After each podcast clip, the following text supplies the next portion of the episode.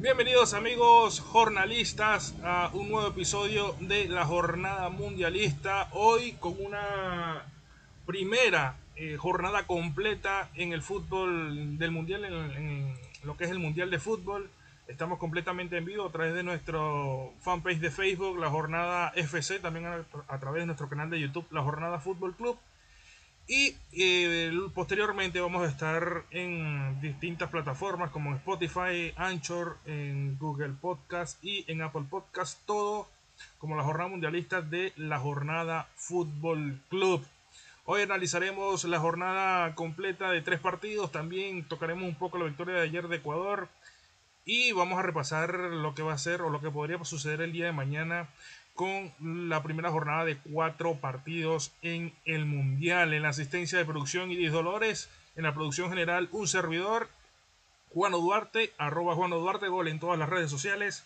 Y hoy no va a estar nuestro queridísimo amigo Daniel García Vargas. Asuntos personales lo tienen un poco retirado acerca de lo que es la comunicación en este momento, pero vamos a tener una invitada desde Argentina que es Andrea Guevara, periodista venezolana deportiva, que está eh, residenciada en, la, en Argentina y nos vas a hablar acerca del ambiente ¿no? que se vive en el país sureño mm, donde principalmente las puestas están miradas en su selección teniendo en cuenta que es una de las favoritas a ganar la Copa del Mundo. Le damos la bienvenida a ella, Andrea Guevara, periodista deportiva venezolana que radica en Argentina. Muy buenas tardes, gracias por estar, Andrea.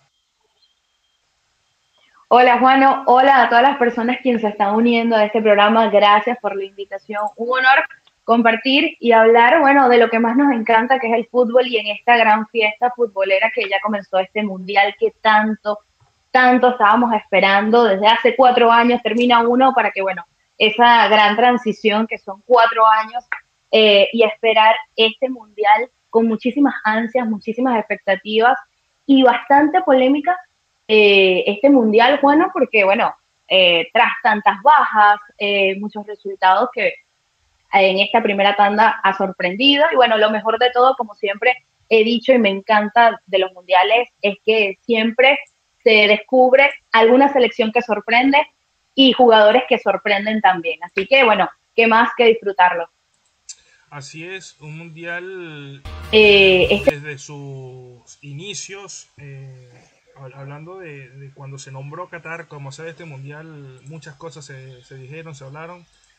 Y nosotros se nombró eh, Qatar como sede de este mundial, muchas cosas. y a través de las redes, Daniel García también me acompaña mucho en este mundial que dejar mucha cola, no solamente en lo deportivo, en lo futbolístico, sino también en lo que es eh, lo extradeportivo, y teníamos, en su momento yo traía acotación o la, o la comparación con lo que sucedió en Brasil, que también hubo protesta alrededor de, de, lo que era la Copa del Mundo, pero era interno ese problema en su momento. Eh, también tocamos el Mundial del 78, que lo ganó Argentina en, plena este, dictadura y con aires de guerra civil. Incluso se decía o se dice que durante esa Copa del Mundo debajo de algunos estadios estaban presos algunos eh, este, principales eh, referentes de la posición de la dictadura en aquel entonces, pero este mundial como por ser más globalizado, por tener las redes sociales, por tener eh, también esta, esta distinta en religión, ideología,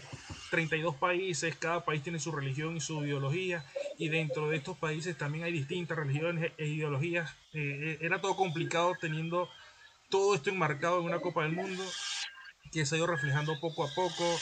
Se, por ahí se corrió un rumor de un supuesto soborno en la selección de Ecuador que quedó completamente borrado de la faz luego de la victoria contendiente de ayer que ya vamos a repasar.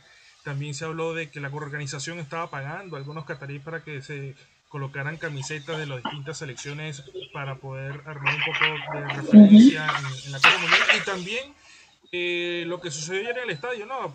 partido a casa llena y en la mitad del tiempo la mayoría se fue.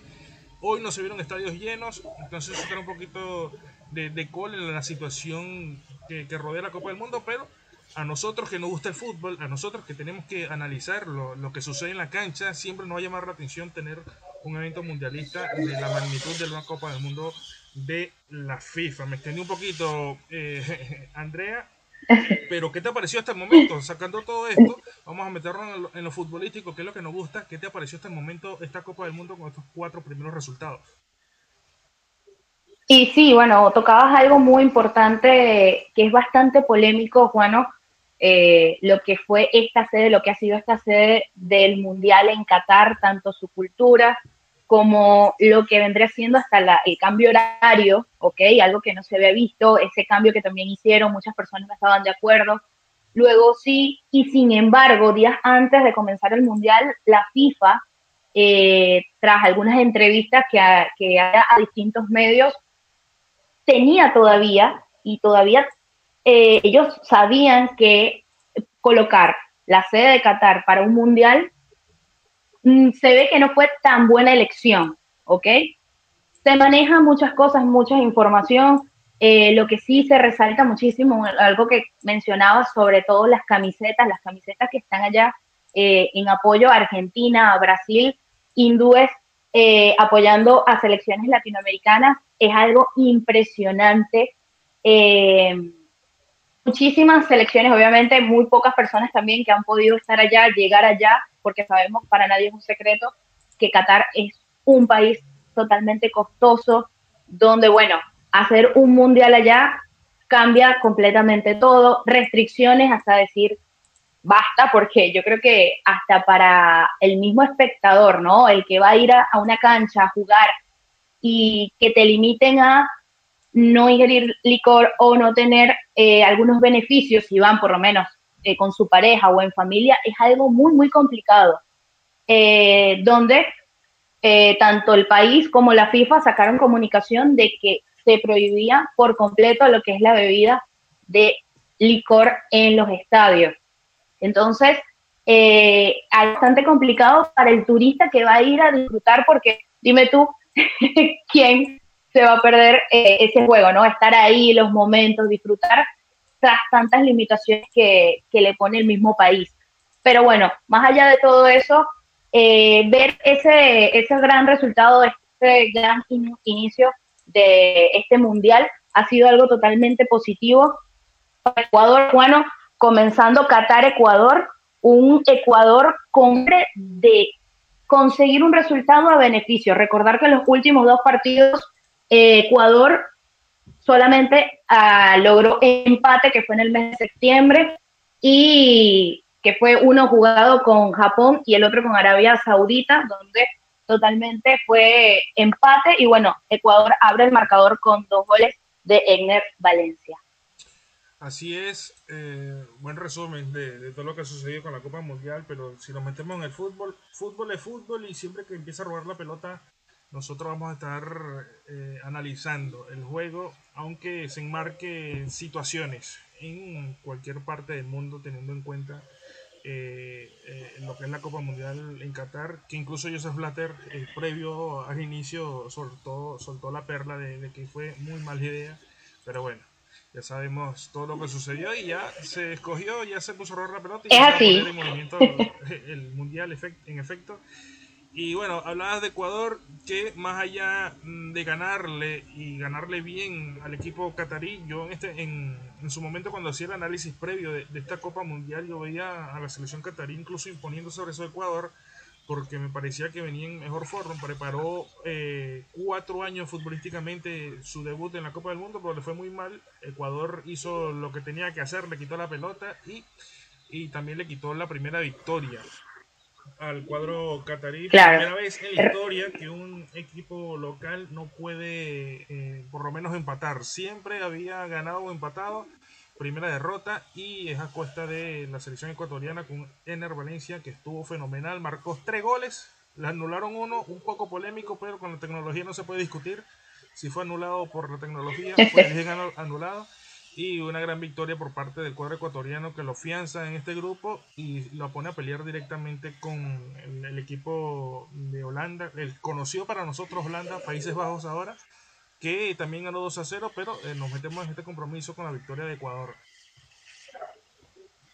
Es así, y algo que hay que destacar muchísimo, bueno, muy, muy importante, eh, sorprendió el resultado de Qatar. Qatar que venía ganando en los últimos tres partidos, le ganó a Ghana, eh, perdió un partido contra Gamba y también empató contra Chile. Entonces veíamos un, Qatar totalmente eh, superior, ¿no? Ya veíamos con este resultado eh, un poco superior a Ecuador que ya tenía dos encuentros empate, derrota y bueno, arranca Ecuador, como lo decíamos, con todo ese hambre para ganar, donde de verdad que bastante sorprendente y bueno, bastante armado el equipo ecuatoriano que, ojo, hay que estar muy, muy atento con Edner Valencia.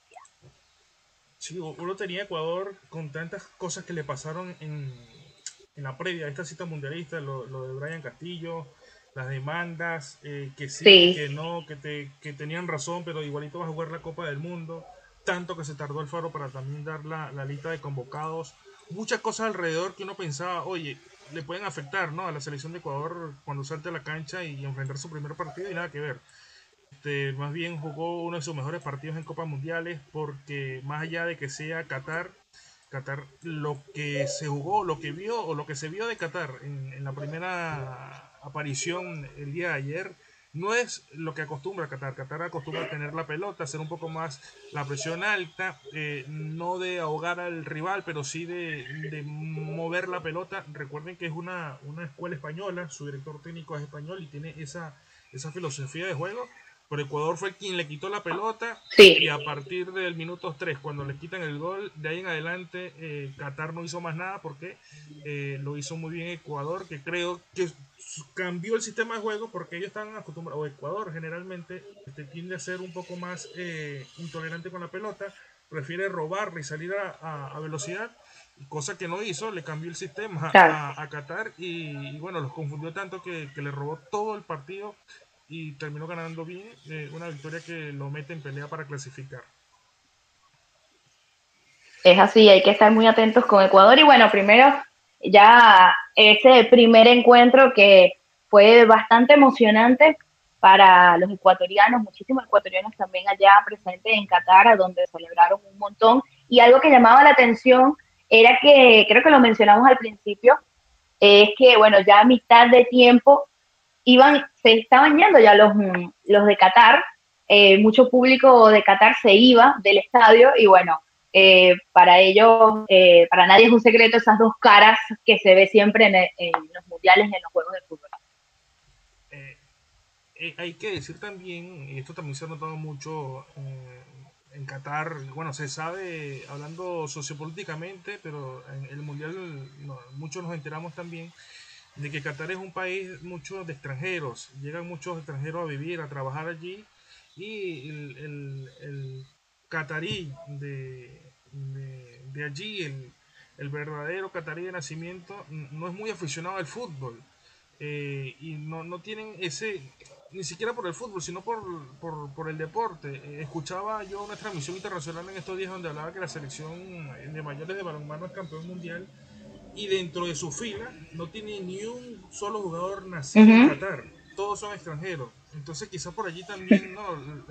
lo que podamos ver en, en, las gradas de los estadios, el color siempre lo coloca el, visitante, el turista, pero con tantas restricciones uno no, no, no va a saber si, si van a terminar, terminar de ir todos los aficionados que uno esperaba por una Copa del Mundo, pero bueno son situaciones que pasan. También este, hay que respetar las, reglas del, país eh, que organiza, porque cada quien tiene su religión e ideología, como bien lo, lo señalaba en un principio. Pero también eh, el organizador debe saber que va a recibir a, 32 delegaciones y, y, a toda su hinchada. Es algo eh, también complicado para, por eso te digo, para la hinchada, que bueno, hoy, sin más mm, que decir, hoy se veía por las calles de Qatar, hicieron un banderazo, banderazo donde uno de los hinchas argentinas, una de las hinchadas más grandes, eh, se dio, se dio a conocer por allá y bueno, eso fue algo impresionante. Entonces, es complicado controlar a tanta gente eh, tras un país tan, con tantas restricciones. Por eso te digo que este mundial eh, va a ser bastante polémico a pesar de que, bueno, del fútbol que vamos a ver, pero fuera de la cancha también va, se va a hablar muchísimo. Y es por eso, por la cantidad de restricciones, que bueno, que a pesar de eso hay que respetar porque es un país totalmente distinto, cultura totalmente distinta, que hay que respetar. Bien, hablamos del segundo partido del grupo. Segundo partido del día, del día de hoy. Jugó a segunda hora la selección de Países Bajos y Senegal. Quizás un, encuentro muy lento en transiciones. Este, muchas especulaciones por ambas selecciones. Una Senegal sin eh, Sadio Mané y una, eh, un, país un Países Bajos este, con muy poco fútbol a pesar de la cantidad de nombres que tiene. A pesar de ello, en este tipo de juegos las figuras tienden a marcar un, margen y así lo hizo la selección de Países Bajos que cerca del final, primero en el 84 y luego en el 90 más 9, también una cosa que me gustaría eh, hablar contigo un poco es la cantidad de minutos que se están agregando en, este en este en este mundial. En el primer partido de hoy, que ya vamos a repasar luego de este, en el de Inglaterra, en el primer tiempo dijeron 15 y en el segundo dieron 12 pero se jugaron 14 por, por el final en, el último minuto. Pero es eso, ¿no? La cantidad de minutos que están dando, esto quizás eh, teniendo en cuenta que hay muchos jugadores o muchas selecciones o muchos equipos que les gusta detener el tiempo cuando se está ganando. Y bueno, si vas a, detener el tiempo, también va a haber mucho de agregado. Pero eh, ganó Países Bajos, Andrea. Sí, Países Bajos, que es, bueno, también Holanda. Eh, Holanda, recordar, Juano, que el, Mundial pasado en el 2018 no estuvo y una vez más llega a este año, bueno, con bastante expectativas. Holanda, Holanda que eh, en los últimos tres partidos ha ganado, ha tenido muy buen resultado y hoy en su, con su rival de Senegal, que bueno, ahí más que nada lo da por ganador en este primer partido del Mundial. Resaltar muchísimo lo que decías, el tiempo que me, que me llamaba la atención era ese, los tiempos extra que se extendieron. Y hay que estar muy atentos también a los próximos juegos, puede ser eh, tema de, lo que es eh, la cantidad de faltas o la cantidad de, del tiempo perdido, hay que estar muy, muy atentos porque si es algo para conversar y estar muy pendiente de ese tiempo extra.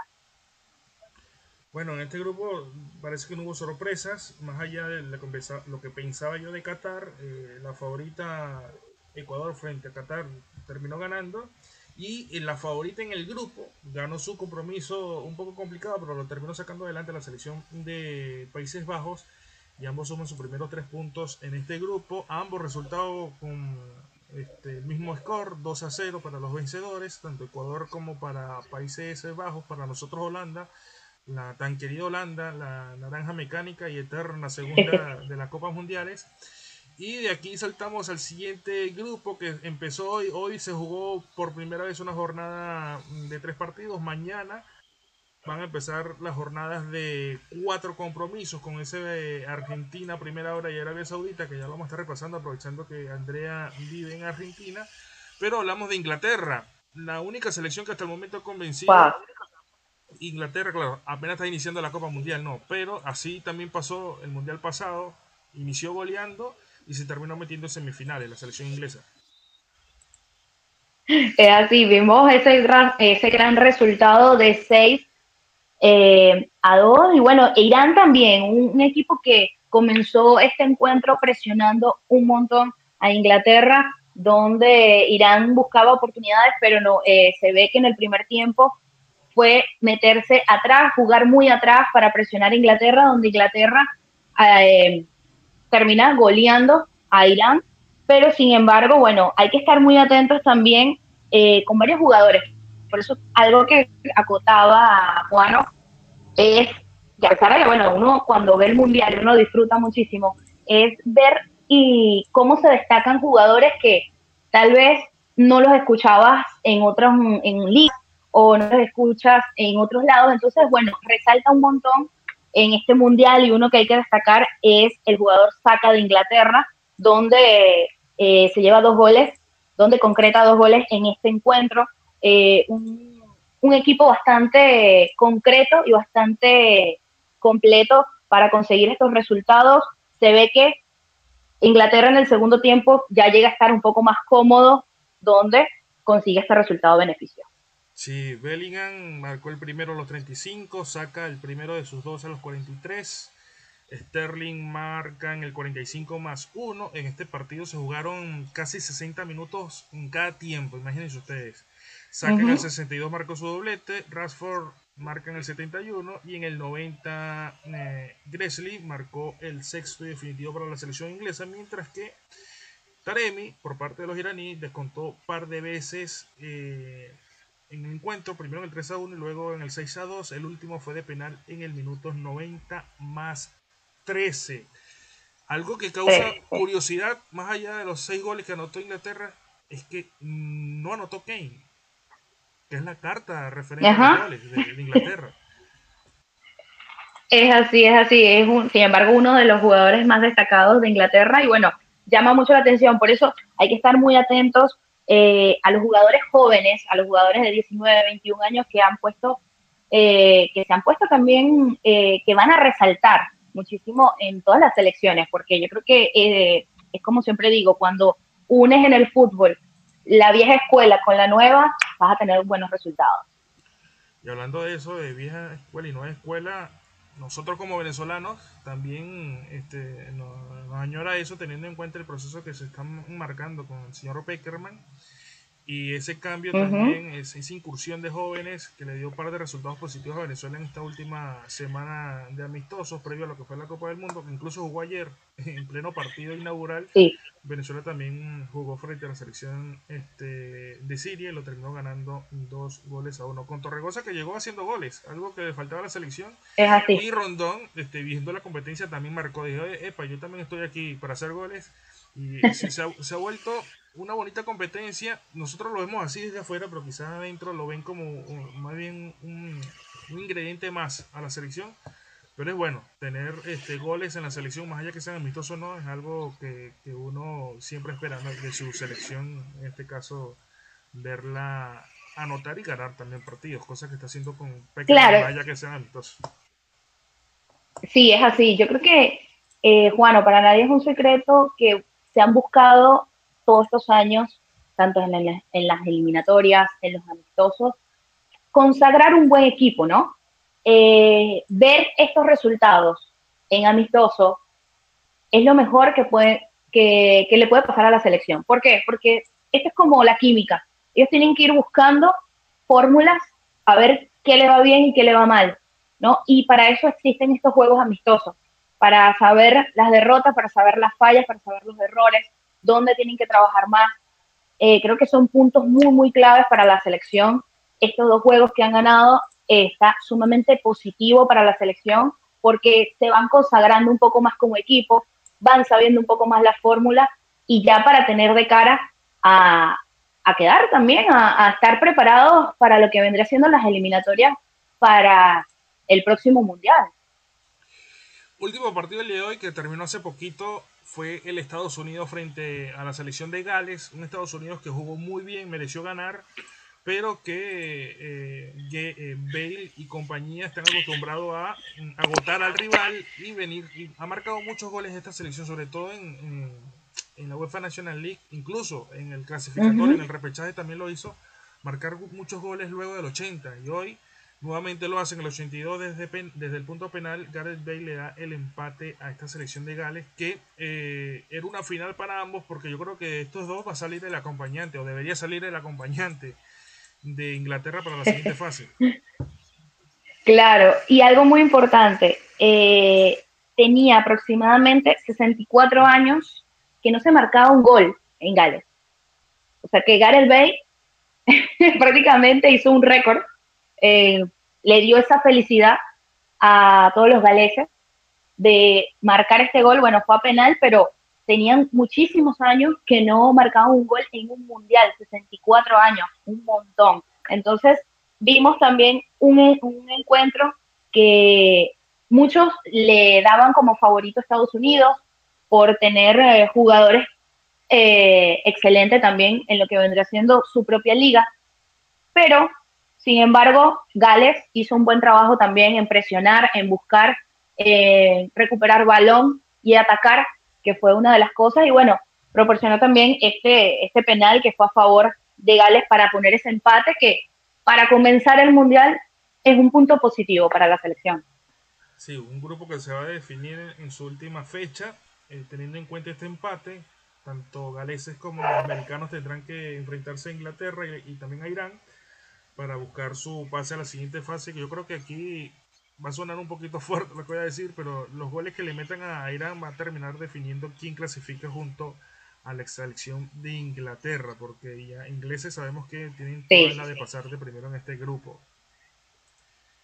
Hay muchos favoritos y, es complicado también, ¿no? Eh, es ver mm, eh, esos países que, bueno, tal vez no son favoritos, como Gales, como Irán, los mismos mm, eh, Senegal, ver eso, ese, ese compromiso en el Mundial, de verdad que también es muy positivo para las selecciones que estén ahí, para los jugadores que están ahí, que es un plus totalmente positivo y ese impulso en el fútbol también.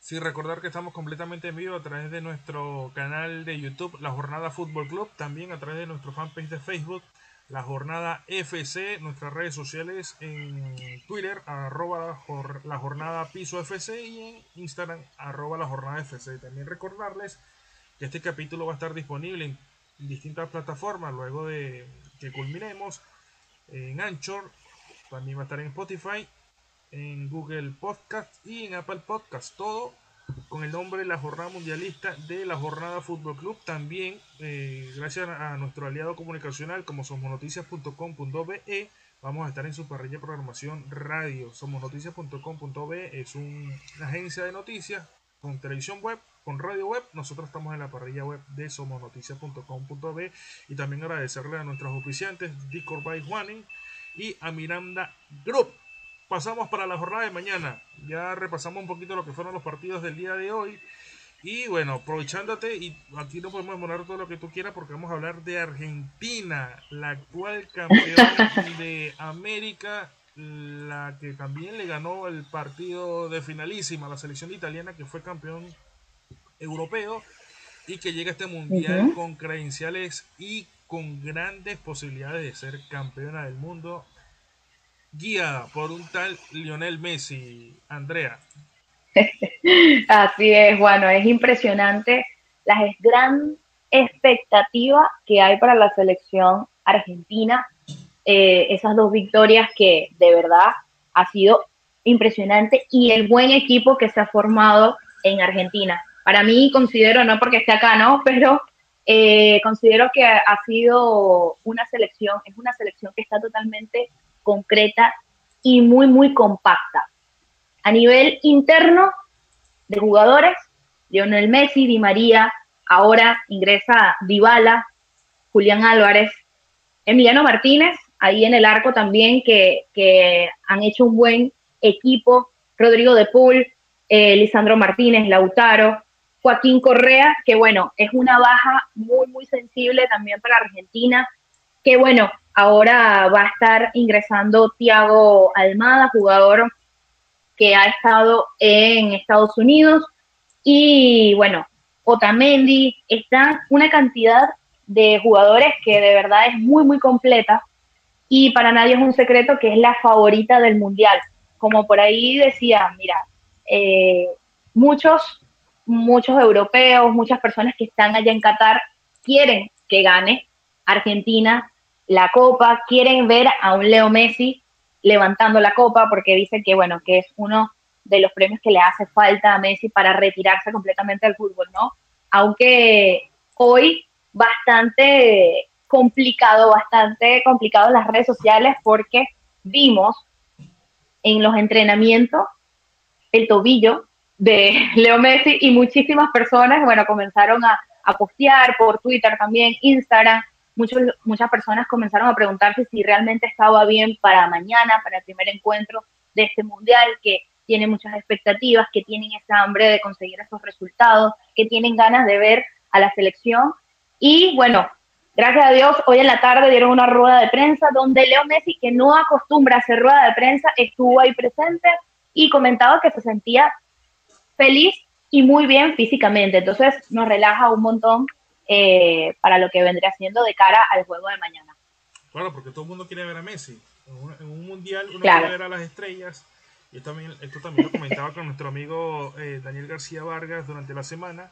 Este era un mundial eh, donde reunía a una cantidad de estrellas y de nombres de jugadores este, que yo en lo personal no recuerdo tantas figuras, tantos nombres en una Copa del Mundo como en esta, porque si empezamos a repasar las plantillas, eh, tienen buenos nombres. Incluso eh, Lionel Scaloni, en la rueda de prensa que menciona Andrea, decía que habían 8 o 10 selecciones con posibilidades de ganar una Copa del Mundo porque tenían plantilla para eso, tenían plantilla para pelear. Bueno, si repasamos el Mundial pasado solamente eh, vemos a Croacia, a Bélgica, a Inglaterra, tres que comúnmente no estaban metidas en los papeles para ganar una Copa del Mundo, a pesar de que Inglaterra siempre tiene buenos jugadores, pero eso te da noción de lo que significa una Copa del Mundo y cómo llegan estas selecciones este, con nombres a esta Copa Mundial, donde a partir de esas tres, que ya saben lo que es jugar una semifinal recientemente, una Copa del Mundo, metes a Francia, metes a Argentina, metes a Brasil, metes también a, Portugal, que tiene un equipazo, por donde lo mires, Uruguay, que también puede ser que tenga la mejor, el mejor mediocampo de, de, esta Copa del Mundo. Hay, hay selecciones eh, con muchos nombres buenos y también eso se le añade que la gran mayoría, por no decir este, todos, pero sí la gran mayoría de los jugadores referentes, realmente referentes de estas selecciones, se pueden estar despidiendo en esta Copa del Mundo. Y este a Messi, bueno, Messi ya jugó una Copa Mundial, no, pero a muchos les encantaría verlo al alzar la Copa del Mundo. Y Cristiano Ronaldo nunca jugó una Copa Mundial a pesar de tener dos títulos con Portugal. Y si ambas selecciones, esto también lo hemos, lo hemos repasado aquí, Andrea, si ambas selecciones ganan su, su grupo y avanzan consecuentemente hasta la final, se pueden enfrentar a una hipotética final. Entonces imagínense lo que puede ser. Sería algo espectacular. Sí, es claro, sería el fin de un cuento de hadas. Sería eh, total, total. una película de Hollywood. Eh, esta, esta, carrera de 16 años entre Messi y Cristiano que se enfrenten en la Copa ah, Mundial por un por un título. Pero bien, este... Sería algo histórico también, bueno, ver ese, eh, esas dos caras una vez más en un mundial, yo creo que va a ser, sería algo de, los sueños, ¿no? Eh, sería algo muy lindo a nivel futbolístico, donde, bueno, como mencionabas, ver a un Leo Messi que puede ser su último mundial, como el de Cristiano Ronaldo también, y, y que los dos estén en la final Sería algo histórico y de película. Bueno, mañana Argentina no debería tener problemas entonces con Arabia Saudita y debería ser un partido sin problemas, ¿no? Para los de Messi y compañía poder ganar sus primeros tres puntos en esta Copa del Mundo. Es así, recordar que, bueno, recientemente eh, fue, tuvieron un, un, amistoso donde ganaron 5 a 0 y algo que, que de verdad era preocupante para la selección y que escuchabas también, que uno vea acá en las calles y, lo sentía, el, el, tema de las bajas, ¿no? Una de las bajas que a mí me preocupó fue el de los Chelsea, siendo un jugador muy clave para la selección, muy concreto, pero bueno, sin embargo, hay sustituto perfecto también quien entra para cumplir ese gran puesto y otro que también se dio a conocer esta semana que también prendió las alarmas fue el de Joaquín Correa, quien, bueno, yo de verdad le tenía totalmente las expectativas. Yo decía, este chico la va a romper este mundial. Y fue una baja bastante complicada el ver de que tras una molestia, tras este, este amistoso que tuvieron esta semana, una molestia, bueno, se tuvo que retirar y, del mundial. Y bueno, es donde entra Thiago Almada. Donde, bueno, yo sé que es como lo decía, bueno, algo muy importante, es un equipo que tiene buena plantilla, tiene buena banca, eh, las expectativas las hay porque es uno de los favoritos, todo el mundo quiere que Argentina se lleve la copa, muchos, muchos, muchísimos eh, de otras nacionalidades que están allá en Qatar, algo que llamaba mucho la atención y que llama mucho la atención acá en los medios es hindú, eh, colombianos, eh, de otras nacionalidades con las camisas argentinas. Y eso llamó mucho la atención y llama mucho la atención por el apoyo que hay por Argentina.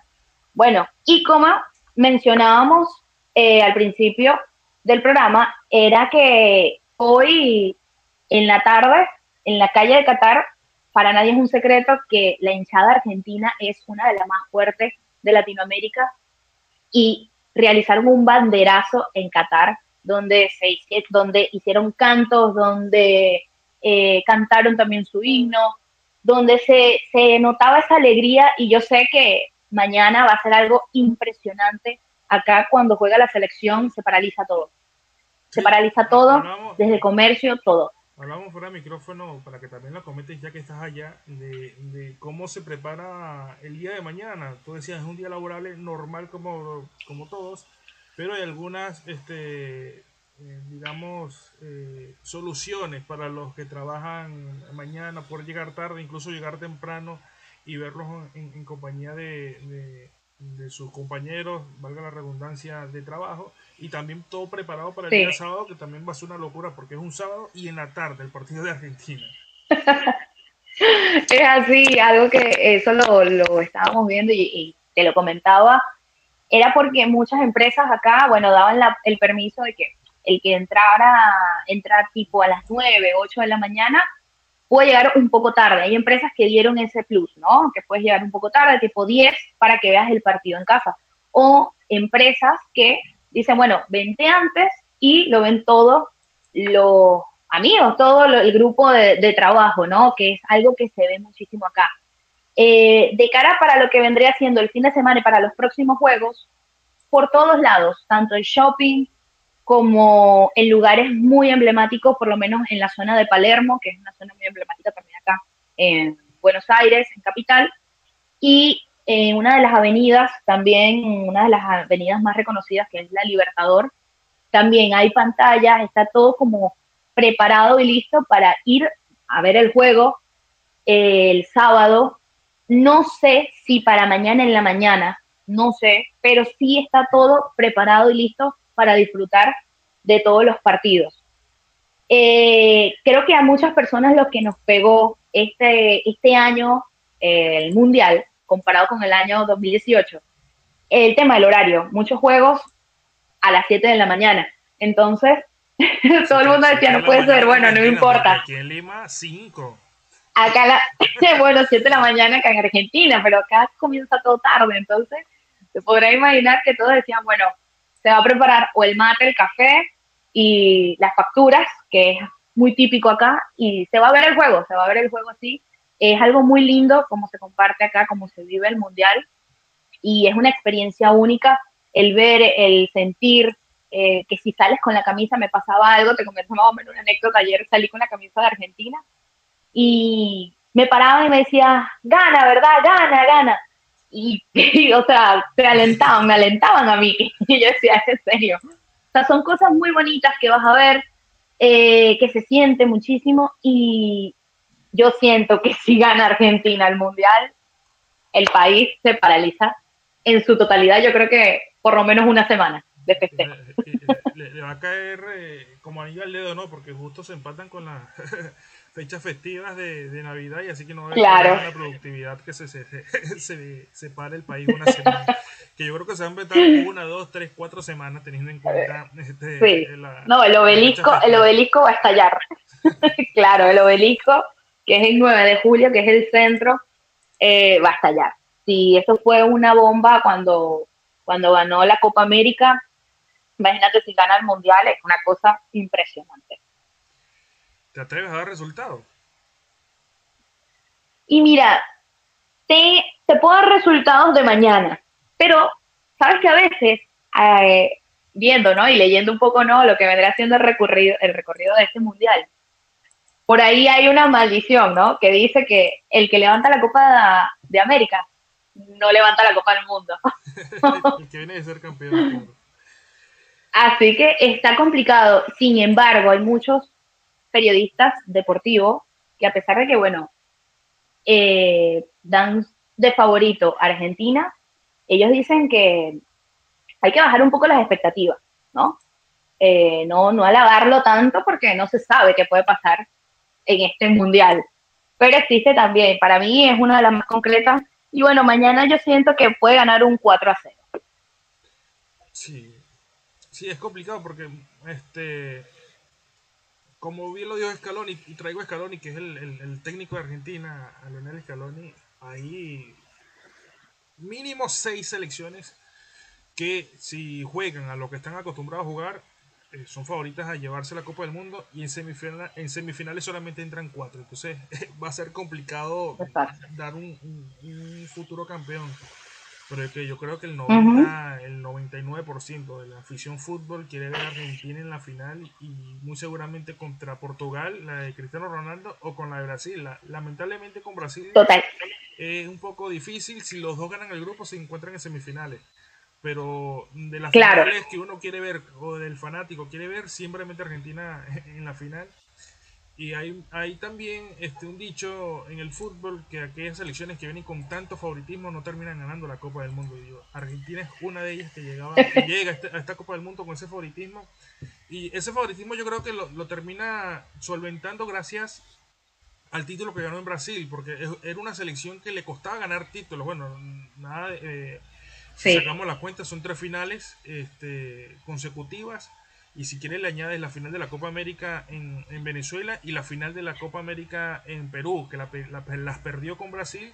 Era una selección que le costaba mm, terminar de alzar un título. Se quitaron ese peso, esa bolsa, esa mochila en, Brasil en 2019 y también ganan la finalísima, en 2019 no, en, el 2021 y también ganan la, la finalísima frente a la selección de Italia y ya tienen su poder dos títulos que le quite ese peso y, ya se dicen entre ellos, sabe que sí podemos ganar este, un título como selección y eso le da un poquito de auge. Yo creo que mañana Argentina, sin despeinarse, le mete tres goles seguro a, Arabia Saudita y ya dependiendo de cómo vaya marchando el compromiso pueden hacer uno o dos goles más, pero yo creo que el 3 a 0 es más que convincente para esta selección argentina que sabe que metiéndole siete goles a Arabia Saudita el día de mañana no es campeón del mundo. Tienen que ir paso a paso y mañana tienen que, ir solamente por la victoria, más allá de jugar bien.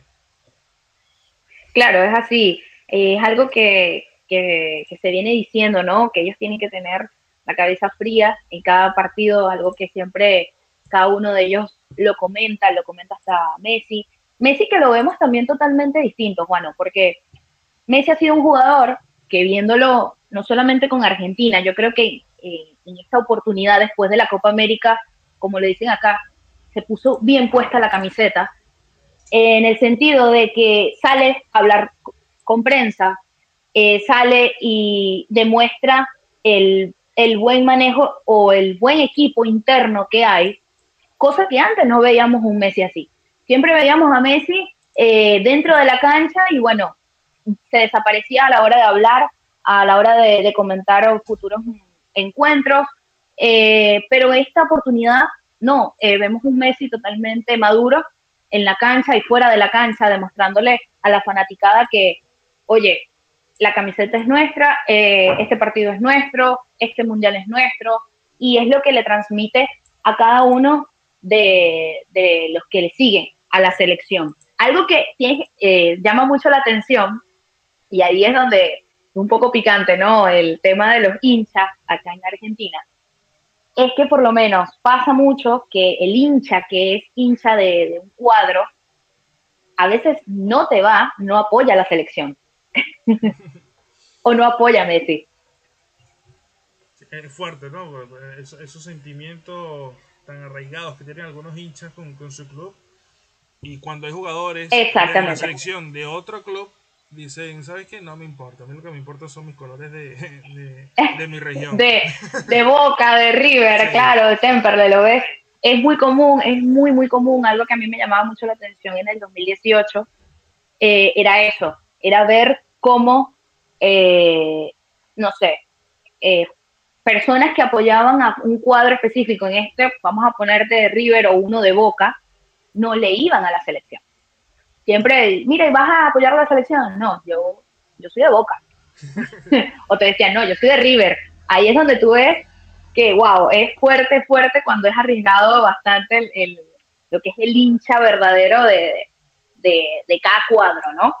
Pero, pero sin embargo, existe una mayoría que apoya a la selección, que apoya a todo este gran trabajo que ha hecho eh, Argentina y que bueno, que lo ven como favoritos. Su rival, que que es de aquí a, la China, Brasil.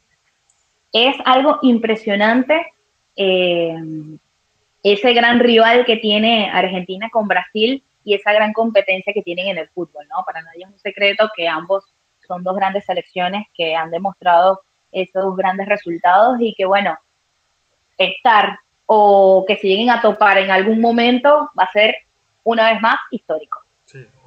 Clásico que pasa sureño, suramericano a clásico mundial. Yo creo que los otros dos rivales para estas dos selecciones también tendrían eh, tanto Italia como, como Alemania, ¿no? Esos cuatro, esas cuatro selecciones cuando se encuentran, bueno, este paraliza el mundo. Es como ver un Real Madrid-Barcelona que también tiene tanto fanático en España como el resto del mundo ver cualquiera de esas cuatro selecciones enfrentándose va a ser la verdad que espectacular. Y para, para nosotros como suramericanos que vimos la, eliminatoria, vimos la Copa América, ver a un Argentina-Brasil también es una locura y verlo en una Copa del Mundial, bueno, va a ser captación total en toda, en toda Sudamérica. El otro partido de este grupo el día de mañana se va a jugar a tercera hora. Va a ser el México-Polonia. Este partido es muy parecido, eh, Andrea, al que vimos hoy entre Estados Unidos y Gales, teniendo en cuenta que son las dos selecciones que posiblemente eh, puedan avanzar junto a Argentina a, la siguiente fase. Y aquí el que gane va a tener un pie, casi pie y medio junto con Argentina en, la siguiente fase, porque son los rivales directos y se enfrentan en la primera fecha. Es así, yo creo que, mira, México ha sido una selección que ha crecido, ¿no? Que ha crecido año tras año, es una selección que, bueno, poco a poco también se mete en los mundiales, eh, muchos mexicanos mostraban hoy, veía por la tele, eh, que están allá apoyando a la selección y verlos. Eh, yo creo que es algo tan bonito también ver a la selección de México, estar pendiente, porque para nadie es un secreto lo que es Brasil, México, ha sido también una de las selecciones que hay que estar pendiente de los jugadores. ¿Por qué? Porque de repente estos mundiales, alguien que no es de nombre sale, es el que va a resaltar. Entonces, siempre eh, ver eso, esas selecciones como México, eh, ver ese resultado que puede dar ante Polonia. Y la verdad, para mañana lo veo como un empate. lo cierro así como un empate. Un armisticio, Para, no, para no meter mucho las manos. Yo sí, yo sí creo que México va a ganar el partido y Polonia, a pesar de ser europeo, ese roce que pueda tener con sus grandes selecciones, eh, creo que Polonia va a depender mucho de su goleador Lewandowski y a la contra lo, va a tener siempre y cuando este, pueda defenderse bien de México, que repito, creo que va a llegar la iniciativa del compromiso cuando le damos la bienvenida a nuestro compañero, a nuestro colega, a nuestro amigo Daniel García Vargas. Muy buenas tardes, gracias por estar Daniel. Buenas tardes Juana, buenas tardes Andrea, ¿cómo están? Qué gusto reunirme acá con ustedes. Eh, y bueno, listo, ya eh, listo para comenzar a, hablar, ¿no? A, ponerme al día con lo que han hablado de esta jornada que, nos dejó bastantes goles, ¿no? Sí, ya repasamos eh, los partidos de hoy, lo que pudimos captar en cada compromiso y ya empezamos a, repasar lo que podría ser el día de mañana y justo nos quedamos en el grupo de Argentina.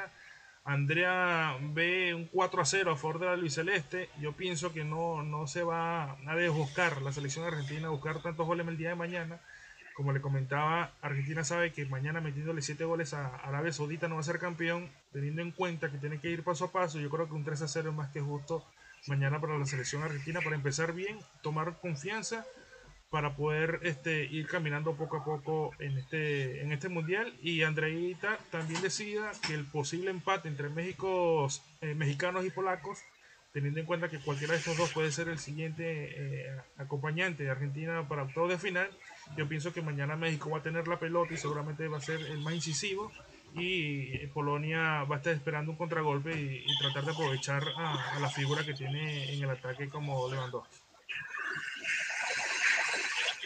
Hola Daniel, un gusto conocer, saludarte una vez más.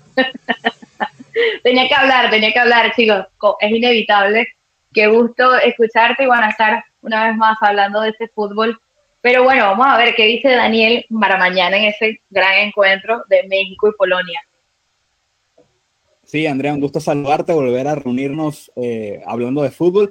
Y yo coincido, fíjate, mucho contigo respecto a Argentina. Yo espero una goleada de la selección argentina eh, por plantilla y sobre todo por un tema que es el gol veraje. Dentro de este grupo C, Arabia Saudita en teoría es el rival más débil que tienen que enfrentar cada una de estas selecciones y Argentina tiene que salir a liquidarlo, liquidarlo, hacer la cantidad de goles que sean necesarias para, por si acaso, se llega a complicar más adelante con México y Polonia, aprovechando ese duelo que ahí coincido también con Juan, va a ser un partido muy, muy parejo. Ahí yo veo una victoria mexicana por la mínima. Eh, pero sí, en lo que respecta a Argentina, va a ser el primer estreno, va a ser la, pues, pues, la primera oportunidad en la que las personas como tal, eh, los argentinos van a poder eh, ver a su selección en esta Copa del Mundo, ver realmente cómo hacer ese debut y, yo creo que no lo van a desaprovechar y tienen que, bueno, aprovecharlo por, por el rival que se les pone al frente, el rival más débil de este grupo. Así que yo veo también un 4-0 a favor de la selección argentina. Bien, muchos goles para Argentina el día de mañana. Entre ustedes dos, yo le quité uno. Yo, le doy el 3 a 0 porque es el rival más débil. Eh, ganándole le va a dar confianza. Si le mete 3 goles está bien, si le mete 4 está bien, si le mete 5 está bien. Lo que dice Daniel es, muy cierto. Este, quizás el golaveraje puede, puede influir aquí.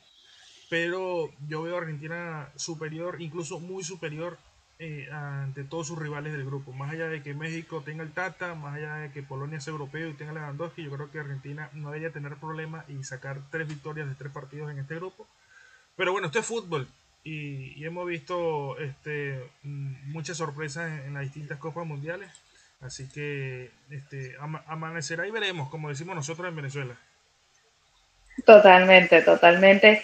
Hay que estar muy, muy atentos a ese encuentro. Y y bueno, eh, también algo muy positivo, como lo mencionábamos, es lo concreto y lo completo que es la selección argentina para el día de mañana. El segundo partido. nos ponemos a analizarlo, nos ponemos a analizarlo brevemente y si Argentina saca el 11 titular está muy por encima de Arabia Saudita, muy, muy por encima. Si ponemos adelante por lo menos a figuras como Lionel Messi, como Lautaro Martínez, como Ángel Di María, al que usted quiera.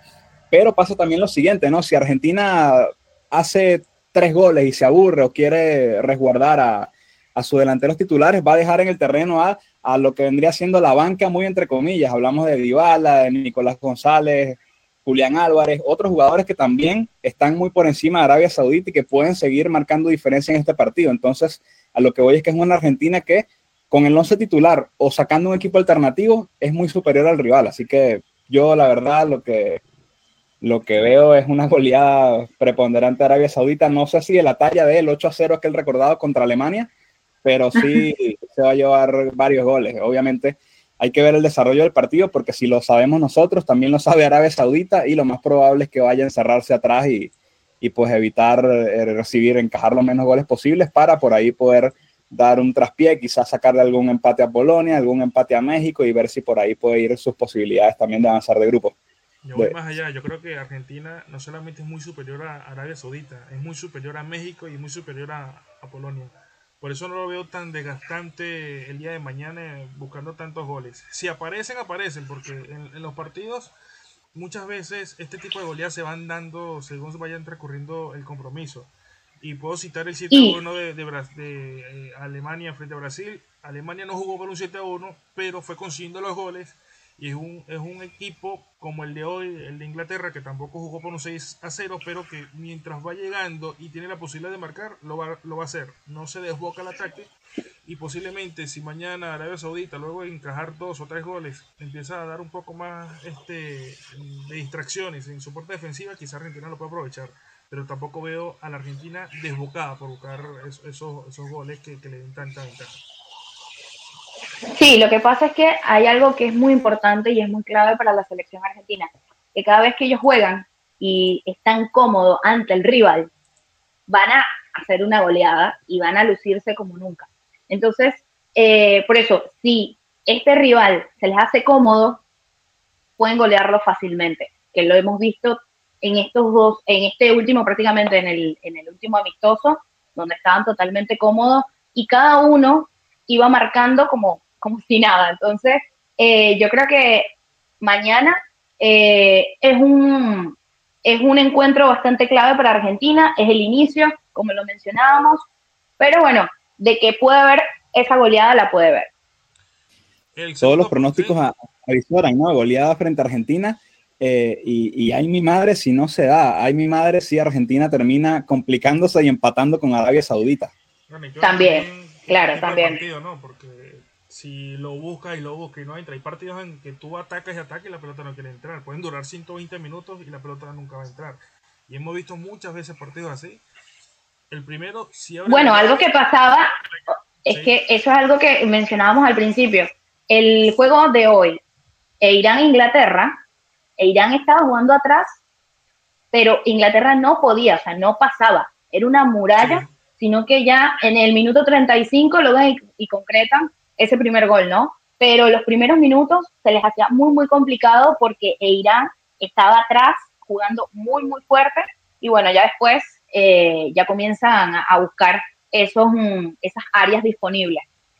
Dice que en las grandes goleadas siempre el primero es el que más cuesta. Y bueno, hoy le costó a Inglaterra y terminó consiguiendo seis, ¿no? Resultado tenístico.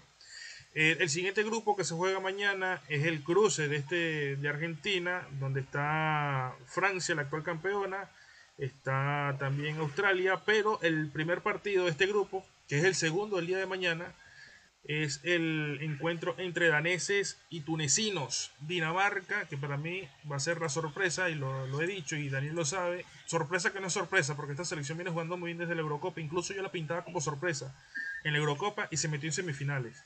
Y en la última fecha de la, Europa, eh, de la Europa National League también le ganó los dos partidos a la actual campeona.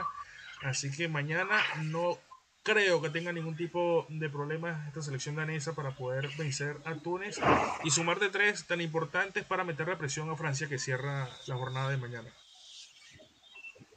Yo creo que para también me gusta mucho cómo ha venido jugando Dinamarca, una selección que ha estado bastante concreta también antes de Túnez. Y bueno, si hablamos en, en la segunda tanda que vendrá siendo Francia y Australia, Francia ha sido una de las selecciones que más le ha pegado la baja. Por eso yo digo que este mundial ha sido bastante polémico por la cantidad de bajas que, que hay, ¿no?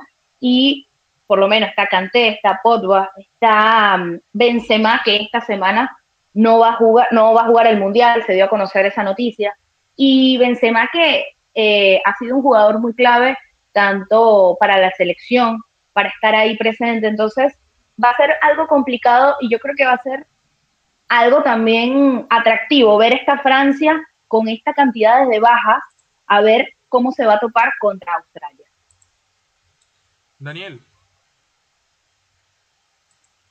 Sí, para mañana eh, Dinamarca tiene la opción de ganar, ganar, si es que quiere de verdad demostrar eh, todo esta, este buen juego ¿no? que viene desarrollando en las eliminatorias europeas. Fue uno de los mejores clasificados, eh, si mal no recuerdo, el segundo mejor clasificado de Europa de la UEFA después de Alemania. Entonces, eh, pero esto hay que demostrarlo y, Dinamarca tiene mañana, creo que el escenario perfecto para poder hacerlo. Se enfrenta a Túnez, quizás por ahí uno de los rivales más débiles de este grupo, número 30 eh, en el ranking FIFA en estos momentos.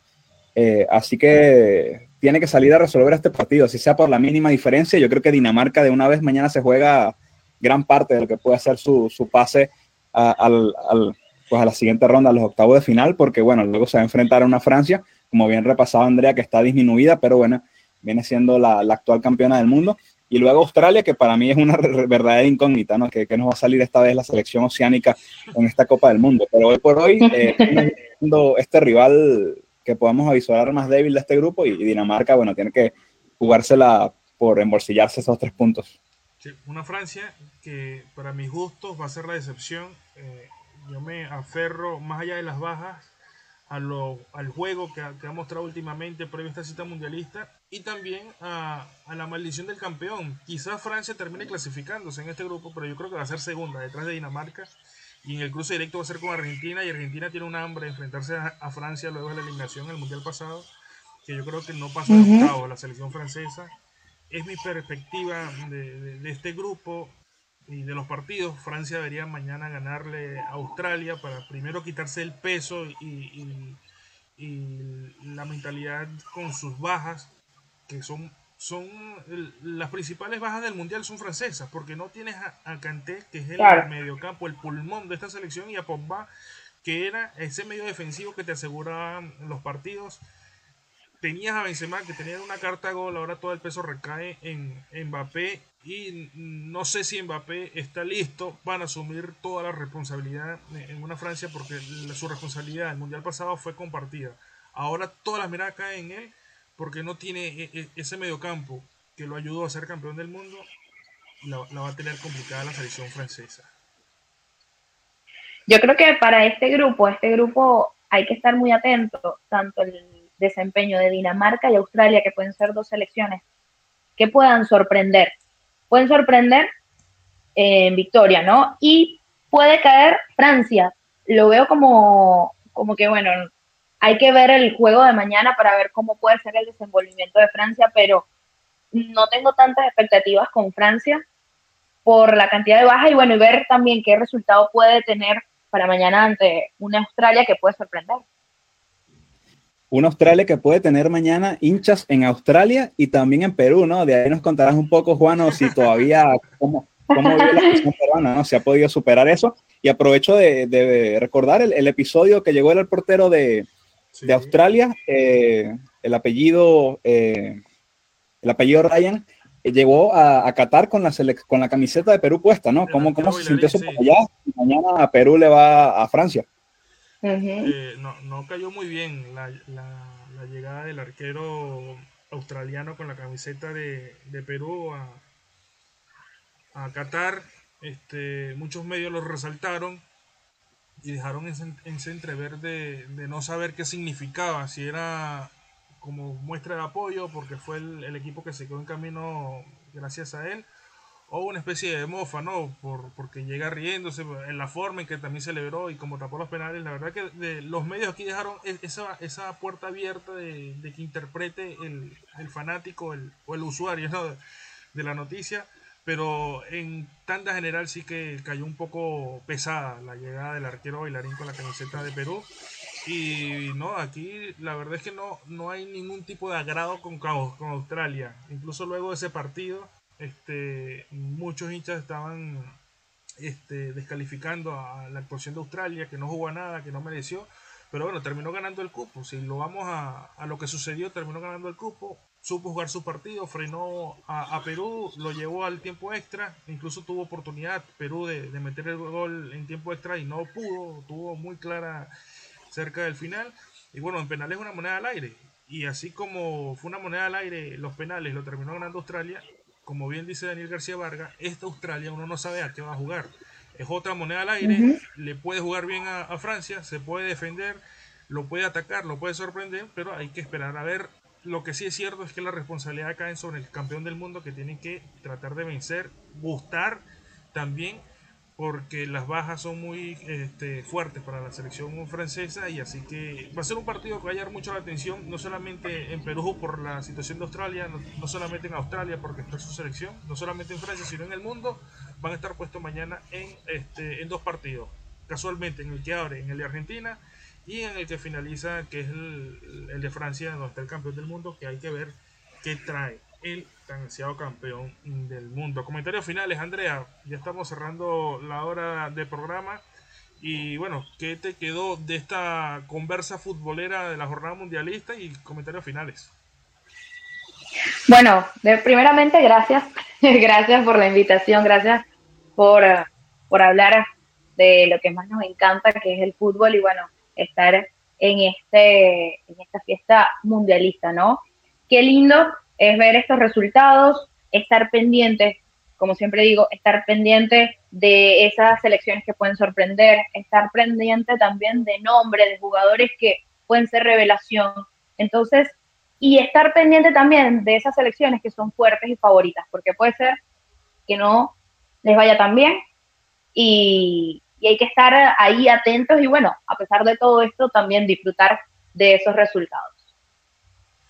Daniel García Vargas, a pesar de que llegaste tarde, entraste en la conversación más, más sabrosa, que es la, el análisis del día de mañana con Argentina y con Francia.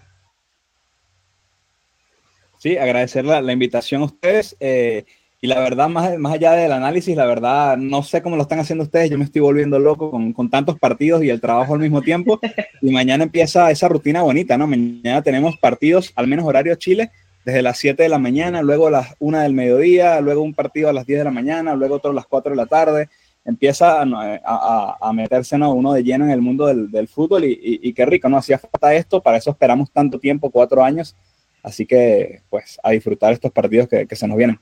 Jornada bonita y rica para ustedes dos que tienen ese horario, porque yo me tengo que parar a cuatro, a las cuatro y media, un cuarto para las cinco, porque el primer partido es hora peruana 5 de la mañana a ver a Argentina y hay que ver a Argentina para poder hablar de la selección albiceleste. Así que un, poquito complicado. Yo creo que aquí nadie va a dormir.